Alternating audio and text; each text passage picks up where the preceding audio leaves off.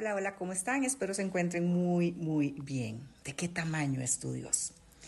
Y esta pregunta se las hago a partir de una historia que leí de un papá que iba con su niño en la calle y decía, papá, qué chiquititos son los aviones, pero qué ruido más grande y exagerado hacen, ¿verdad? A pesar de que sean tan chiquititos. Dicen, no es que no son pequeños.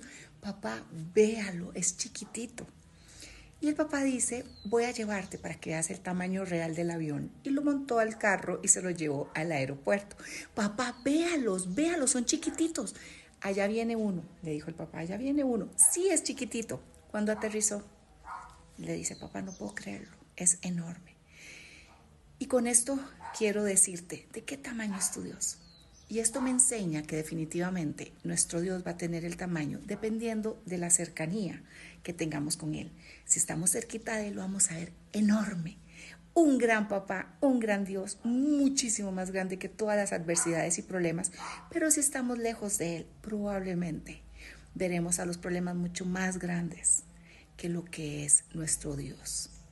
¿Por qué? Porque entre más conectados con Él, entre más lo busquemos a Él, más cerca vamos a estar de Él y más cosas hermosas viviremos con Él. Así que te pregunto, ¿de qué tamaño es tu Dios?